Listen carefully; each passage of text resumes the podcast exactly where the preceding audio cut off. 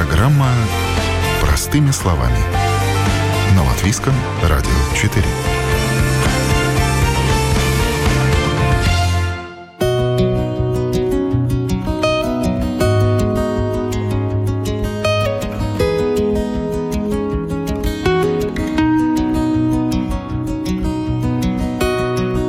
Любое дело требует знаний, узкоспециализированный бизнес тем более.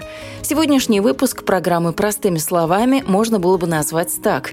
Новички в антикварном бизнесе или как в этой сфере начать свое дело и что для этого нужно знать. Насколько занята ниша купли-продажи антикварных и ретро-вещей? Легко ли этим заниматься? Каковы нюансы рынка и насколько критичны скачки спроса и предложения? Я, Яна Ермакова, сегодня выясню все это у экспертов.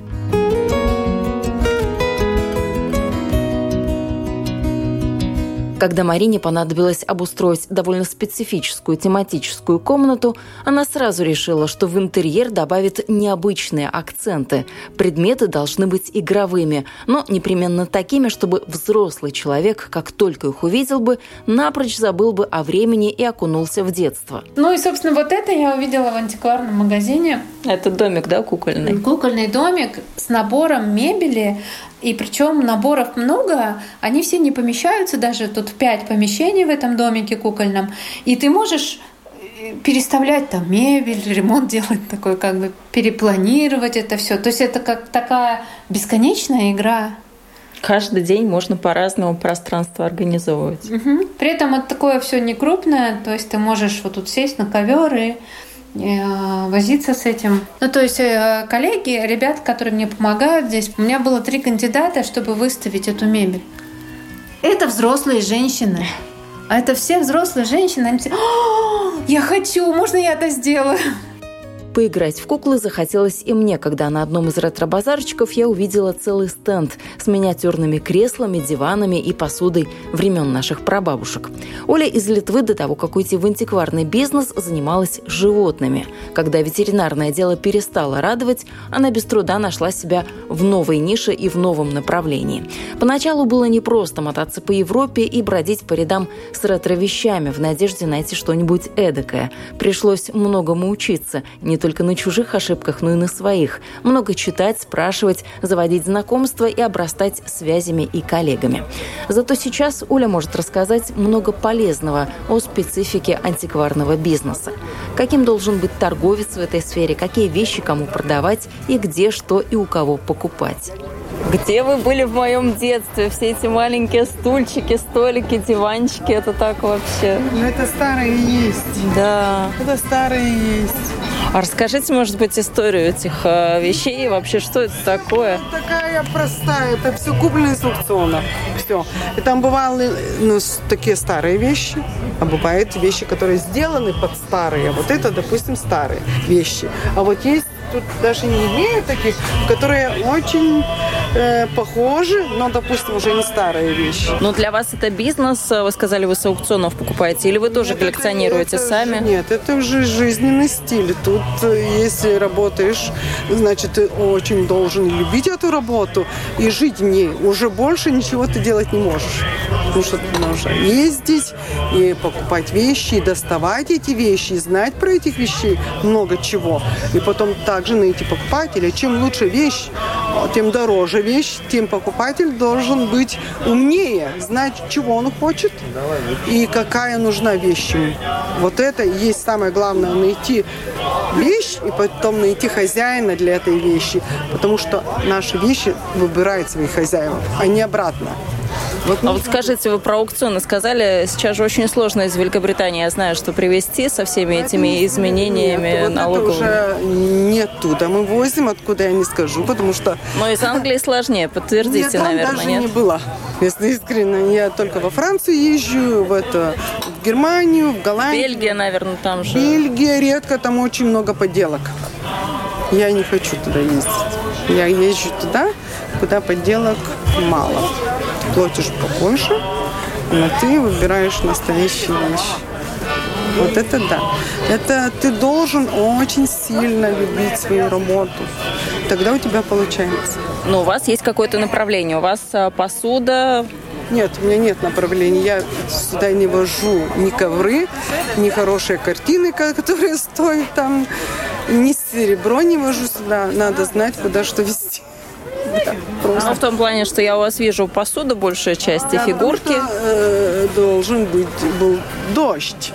Э, неделю назад когда мы это все собирали, что сюда вести, и думали, что надо вести, ну, прогноз-то был на дождя, слава богу, все нормально, но вещи получились, какие уже получились.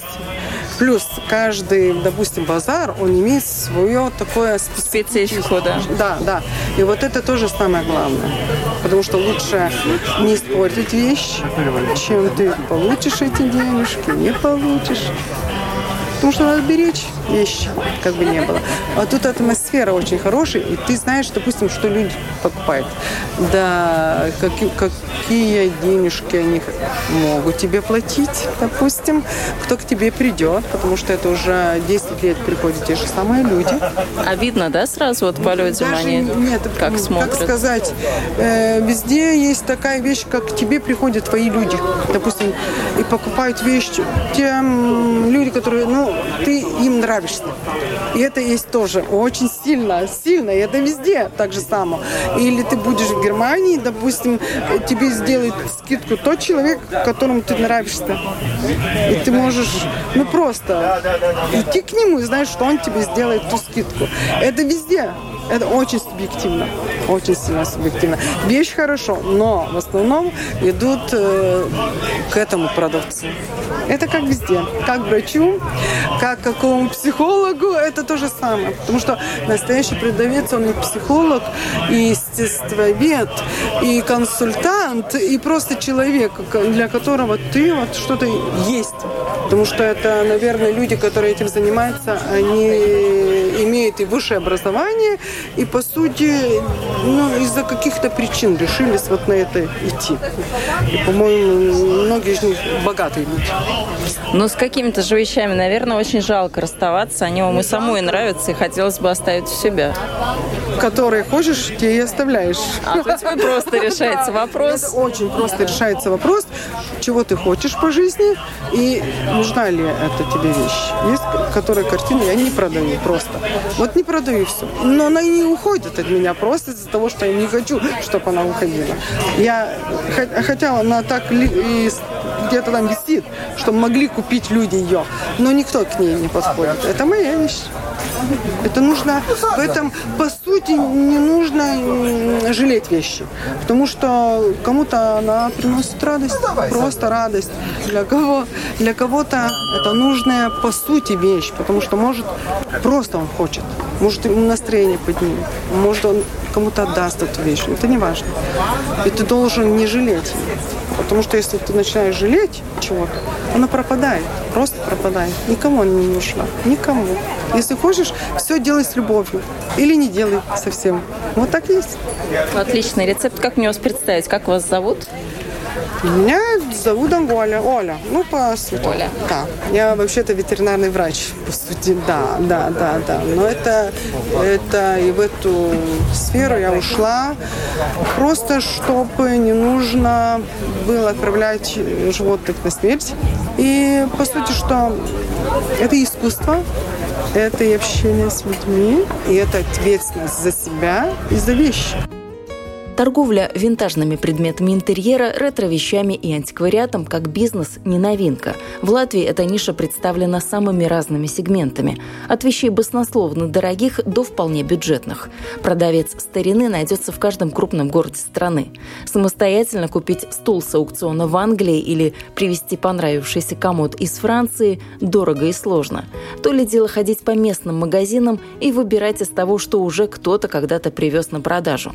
Антиквар и консультант магазина «Рококо» Олег Бондарев давно перестал считать, сколько он в антикварном бизнесе, но с нашей программой любезно поделился накопленным за все эти годы опытом. Как вы ездите, как вы что-то смотрите, выбираете, с чего все начиналось, как вы вообще к этому пришли? Я, например, с, э, пришел совершенно в незнакомую мне среду, попал, э, скажем так, прибился к одному опытному антиквару, который еще советских времен, 70-х 70 годов этим занимался, полуподпольно в свое время, потом уже легально, официально. Так как человек был уже пожилой, ему нужна была помощь, э, и он взял меня в помощники. Ну и рядом с ним практика какая-то, какой-то опыт э, первоначальный я уже получил, работая с ним. А потом уже через годы я уже мы уже расстались с ним, он продолжил там самостоятельно все, всем заниматься. Я ушел в более крупную компанию. Мы, мы решили открыть в Латвии крупный магазин-склад наподобие западноевропейских э, вариантов, э, потому что они там торгуют в основном оптом.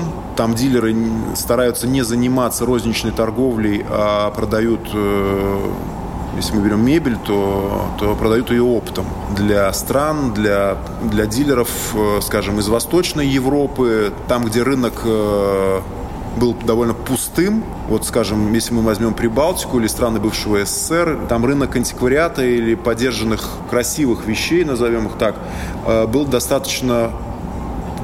Рынок был пустым, потому что мы, кто застал, кто не застал, то время мебели и интерьерные вещи, их задача была э, удешевить производство и, выпускать однообразную мебель и вещи, чтобы только наполнить и насытить э, квартиры и помещения. Поэтому ни, ни о каких изысках, ни о какой красоте речи не было. А Западная Европа сохранила и приумножила свои интерьеры, и там отношение совершенно другое к этому ко всему. Там так называемый вот, ну, ну не, не назовем, что это болезнь, вещизм, но, но, но, но в Европе, в западной люди намного более привязаны тому, что у них есть дома. Поэтому все это передается из поколения в поколение, и рядом существуют поэтому торговцы, продавцы, которые все это покупают и перепродают. И поняв, что, что в Латвии на этом рынке пустота, мы с, там, с бывшими коллегами и с нынешними коллегами э, решили, решили поехать э, Начиналось все из Франции. Мы поехали во Францию на разведку. Сначала посмотреть, прицениться, что там предлагается, в каких объемах, в каком состоянии, какие цены, как нас там будут принимать, ждут ли нас там или не ждут, э, на каком языке коммуникация будет, будет происходить. В общем, было куча моментов, сложностей, которые нужно было просто переступать через все через это. В общем, ну, процесс был очень интересным. Знакомство с людьми, знакомство с вещами, знакомство с рынком европейским. Ну и, соответственно, мы потом все это попытались перенести в Латвию, в Ригу. Делали какое-то подобие того, что мы увидели там. Ну, конечно же, охватить все невозможно. Там настолько этот рынок, он разнообразен и масштабен, что мы, конечно, с, э, у нас в Латвии с нашим населением небольшим, с, нашим, с нашими материальными возможностями, мы должны очень трезво оценивать э, возможности, которые есть у, нас, как у продавцов, и у покупателей у наших латвийских. Здесь только благодаря опыту и повседневной работе мы начали понимать, что сюда вести, что не нужно сюда вести, на что тратить деньги, на что не тратить деньги. Но процесс а этот что э, это? постоянно, он не без, останов, без остановки останавливаться, он не имеет права этот процесс. То есть ты сегодня продал, тебе нужно завтра заполнить это место новой вещью, тебе нужно опять бежать искать где-то где что-то, что-то найти, купить. А что у нас покупают э, лучше? Лучше, что хуже? Первое время э, старались люди э, все равно покупать э, то, что им понятно. Понятно им, как правило, было, были те вещи исторические, которые оставались в Латвии. То есть это времена Первой Латвийской Республики, 20-е, 30-е годы 20 века, либо царские российские времена, там 18-19 век, ну их, соответственно, намного меньше оставалось к нашему времени уже. Но речь о фарфоре или о чем-то таком более масштабном это, в части это мебели? Все, что угодно. Это начиная от мебели и заканчивая посудой и, и живописью, картинами. Это, это полный набор всего, что было у людей в домах, в помещениях, в каких-то не знаю, там, апартаментах, квартирах, не имеет значения.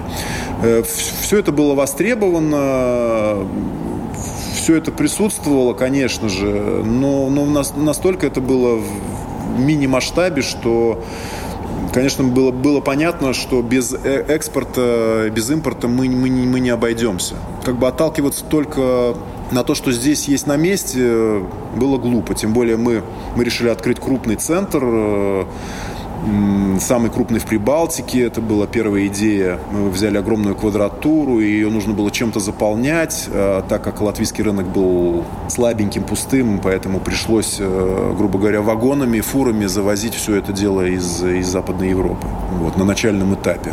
Пока, как, когда магазин насытился э, и было понятно уже, что можно останавливаться, дальше уже был вопрос уже реализации. Потому что вопрос с закупкой и с поиском вещей ушел на, на второй план, а на первый план вышло, вышел уже момент реализации. То есть все поменялось местами. Если сначала была проблема чем торговать, то потом со временем э, сложнее стало продать все это дальше уже. Да, чем, чем, Но это чем должен был огромный быть капитал на старте, чтобы все это закупить, прям фурами завозить сюда. Знаете как, э, на самом деле это все как снежный ком. Первый магазин не был таким большим. Мы начинали там с 300-400 квадратных метров. И, и, и грубо говоря, привезя первый микроавтобус э, с вещами, мы с этого автобуса начали продавать. То есть еще не успели, грубо говоря, вынести вещи из автобуса и поставить их в магазине, уже начались продажи. И это не было интернета? И это не было, это не было интернета, да, это было... Ну, не так массово, это, по крайней это, мере. Это было, это было то время, когда еще люди ходили везде ногами и хотели посмотреть, потрогать, пощупать вещи не доверяли фотографиям, не доверяли какой-то виртуальной информации. Э, это была совершенно другая торговля. И сейчас в основном там ушло в интернет, то тогда это все происходило живьем. Ну и таким образом, как снежный ком, продав э, первую партию, бежались тут же за второй, за третий, за четвертый. И через два года примерно мы насытили эти наши 400 квадратных метров э, полностью невозможно было уже, грубо говоря, ходить по этому магазину свободно. Все было заставлено уже. А какие интересные вы видели э, дома, интерьеры э, вот во Франции или в тех странах, куда вы ездили за этой мебелью или за предметами интерьера? Наверное же, случалось не только просто так вот с дилером где-то пообщаться в складе, в ангаре побывать, а может быть и в квартиру какую-то зайти, может быть закрытую, может быть э, заброшенную, но внезапно найденную, которая, скажем, условно, сто лет или там 70 лет никто не открывал туда дверь. Ну, на, на самом деле, э, к нам, как э, жителям Восточной Европы, отношение было... Не доверяли вам, все понятно. недоверчивое, да, то попасть э, в дома в квартире было сложно, особенно на первых, на первых порах, когда не, не было знакомств никаких. Пришлось удовольствоваться, обходиться э, дилерами, их, их ангарами, их складами, либо уличными рынками, куда пускали всех. А, конечно, со временем, когда уже поближе познакомились, и, и, и сейчас уже есть э, те дилеры, к которым я езжу постоянно, или мы ездим годами уже к одним и тем же. И иногда бывали случаи, что они приглашали к себе домой, и, и вот там-то глаз отдыхал и радовался. Да, да? Там, там, конечно, у них э, настолько отборный товар, то, что они отбирали для себя, для собственного использования, из, из, из, из всего того обилия, что проходит через их руки, сквозь их пальцы. Там, конечно, вещи совершенно другого уровня иногда, иногда музейные вещи у них дома, у этих дилеров. Они им пользуются, ими пользуются каждый день. А так, конечно, скажу честно, даже на данный момент, уже вот по истечении почти 20 лет, как я начал ездить, э, по-честному, мы так и не добились того, что, ну, особо мы и не стремились э, к тому, чтобы получить возможность э, попадать напрямую скажем так, в дома, в квартиры к тем людям, которые хотят что-либо продать, либо показать кому-то. Потому что это прерогатива, конечно же, местных э, жителей, местных граждан, которые все это держат там под контролем. И у них там существует конкуренция, и чужаков они туда не пускают. Как правило, мы уже покупаем у посредников, у перекупщиков, э, вынуждены из-за этого, ну, конечно, переплачивать. Ну, с другой стороны, намного все проще. Ты приехал уже в, в готовое место, где все уже стоит готовое, оформленное, почищенное, помытое, имеет товарный вид, и ты быстренько в течение, бывает, двух-трех часов э, набрал тот объем, который тебе нужен был. А вот так вот именно приезжаете или по фотографиям тоже можете выбрать, э, пальчиком ткнуть на фотографии набрать себе какой-то ассортимент, и это все фурой уйдет сюда в Ригу? Когда начинали, конечно же, нам нужно было ездить каждый раз, э, именно собиралась такая экспедиция в поездку, значит, э, ехали туда живьем, вдвоем, втроем, э, посещали максимальное количество точек, дилеров, у которых можно было что-то отобрать, у одного две вещи, у другого десять вещей. Но все происходило именно живьем после последних событий, когда все ушло в интернет, э, на удаленку. Конечно же, сейчас съездить стало сложнее, ездить стало дороже. Активность э, на латвийском рынке, она упала достаточно Если покупательная серьезно. Покупательская способность. способность, да. Нет необходимости в тех объемах, которые мы привозили, скажем, 10 лет назад. Вот, поэтому вот эти поездки за новыми вещами интенсивность спала ну, в разы просто. Если было время, что я ездил каждый месяц и тратил примерно около недели на эту деловую поездку, то сейчас э, в лучшем случае мы едем раз в полгода. В лучшем случае. Все остальное происходит все в интернете. Эти наши, наши дилеры, наши знакомые, которые, у которых мы годами покупаем там, они нам присылают просто в чаты ежедневно огромное количество фотографий с ценами, с размерами, с какими-то описаниями детальными, если это потребуется. То есть, по большому счету, можно бизнес вести, сидя в телефоне. А торговаться можно? Э, можно пробовать торговаться, то есть тут нужно понимать, что есть э, дилеры, которые по фиксированным ценам, у них направленность э, именно оптовая торговля, они работают только с дилерами, соответственно, они дают дилеровую цену, у них идет различие. То есть, допустим, французы торгуют у себя во Франции для физлиц одна цена. Для дилеров, э, неважно, это японский или латвийский или американский дилер, для них другая цена. Поэтому, как правило, торговаться здесь сложно. Торговаться обязательно нужно на уличных рынках, когда вы приезжаете в поездку и посещаете рынки уличные, которых там э, огромное количество. Они происходят круглый год э, во всех городах. Эти рынки могут быть профессиональными для антикваров, э, закрытого типа, куда пускают только по предъявлению удостоверения, по предварительной регистрации. Ну, либо это туристические рынки, где тоже можно найти иногда такие жемчужины, которых вы не найдете у дилеров, потому что дилеры, как правило, самые сливки, они продают э, не нам. Самые сливки они продают крупным аукционным домам или в частные коллекции. То есть до нас это уже не доходит, мы этого просто не видим. А на аукционах что-то покупаете или нет? Или не ваш случай? Не наш, в смысле латвийский. Я, я понял, да. Опыт есть покупки на аукционах. Э, опыта немного, скажем так. Э, последнее время его становится больше, потому что, опять же, все уходит в интернет. Э, нужно присутствовать в видеорежиме на этом аукционе, делать ставку. Ну, процесс такой, скажем, не настолько для меня интересный, например, как э, поездка и, и живое общение, и, и те же уличные рынки или общение с дилерами, где у меня есть больше времени для принятия решения, потому что, как правило, аукцион требует э, мгновенной реакции и быстрого принятия решений. А вещь, которую, скажем, если это интернет-аукцион, и ты ее не видишь живьем, это огромные риски. То есть, не глядя, покупать БУ или антикварную вещь э, очень сложно. Э, могут быть сюрпризы по ее состоянию, по ее принадлежности или временному происхождению. То есть это все на ваш страх и риск, на ваш опыт. Э, никто вам ничего не подскажет, никто вам не поможет. То есть принимайте решение полностью сами. Поэтому... А каталогов до этого как таковых нет? Ведь есть же на аукционах каталоги, можно заранее просмотреть, пролистать. Каталоги, конечно же, есть. Э, можно все это заранее увидеть, буквально за месяц, даже у кого-то раньше. То есть, конечно, галочки мы заранее себе уже ставим, что для меня может быть интересно, что не интересно. То есть выбираешь для себя там несколько позиций заранее, за которые ты можешь побороться потом ну, во время аукциона. Но я говорю, ну все на свой страх и риск. Я предпочитаю все-таки видеть э, вещь э, живем в натуре, как она есть, да, так как вещь не новая, ни в коробке, ни в упаковке, это имеет большое значение. Аукцион все-таки это кот в мешке. Ну, кот в мешке, тут продолжу вашу мысль, иногда можно контейнером купить мебель с аукциона. Я знаю, что так тоже иногда происходит. Что это такое? Потому что когда я об этом узнала, услышала, ну, у меня это вызвало ну, такое живое удивление. А как это вообще? Купить мебель в контейнере? Ты хотя бы видишь, что там, или ты не знаешь? Такая практика тоже существует. Скандинавы предпочитают именно такой вид торговли, продажи.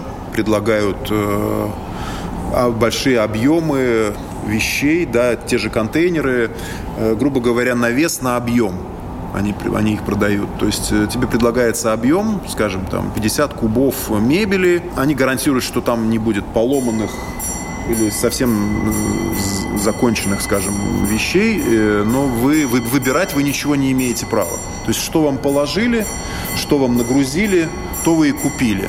А потом, когда вы уже это дело получаете в Риге, начинаете разбирать, тогда вы только понимаете, что вы купили. Все равно даже, даже при таком способе я знаю, что есть в Риге и в Латвии есть э, магазины наши латвийские, которые именно этим сейчас и занимаются. Все очень дешево, все очень быстро. Как правило, там цены там недорогие. Дешево купил, дешево продал. Если ты хочешь э, что-то поинтереснее, что-то посерьезнее и потратить на это больше времени и вложить в это больше финансов, то, конечно же, покупать кота в мешке тогда нельзя. А на какие рынки так вот ездите с удовольствием, где всегда бывает что-то интересное? В Европе же эти рынки, а, блошины, ну, я не знаю, можно ли применять именно такое слово к а, антикварным каким-то вещам или таким раритетным, но есть же очень интересное. Вот что для вас таким считается? Ну, самые интересные, конечно же, это профессиональные рынки э, закрытого типа, они, как правило, проводятся редко, раз или, или два раза в году. Это так называемые слеты антикваров, э, куда они не пускают э, людей с улицы. Там очень отобранные, скажем так, вещи никаких там фейков, никаких реплик, подделок там, как правило, нет. То есть туда съезжаются профессионалы со всего мира, цены высокие, ну и вещи совершенно другого уровня. На, на, на них побывать, конечно, это праздник, можно сказать. У нас единицы в Латвии, кто посещал эти рынки. Это закрытая информация, это только для профессионалов. Э, а что касается уличных, обычных городских рынков или гаражных распродаж, как они их называют, обычных стрит-маркетов, то в, Евро, в Европе выпускаются даже такие дневнички на целый год вперед, где, в каком месте будет происходить этот рынок. То есть можно заранее купить буклетик, э, где будет расписание, э, в какую дату, в какой день, э, где будет что происходить. И даже указывается количество продавцов и ожидаемое количество покупателей. То есть там, там этой информации много, она открытая. Как правило, это, эти места популярны среди туристов. Но мы, мы на них с удовольствием тоже ездим. Это и Германия, это и Бельгия, это и Франция, это и Голландия. Я знаю, что и в Чехии есть, и в Австрии есть это. Ну, по всей Европе это происходит. Но на это нужно много времени.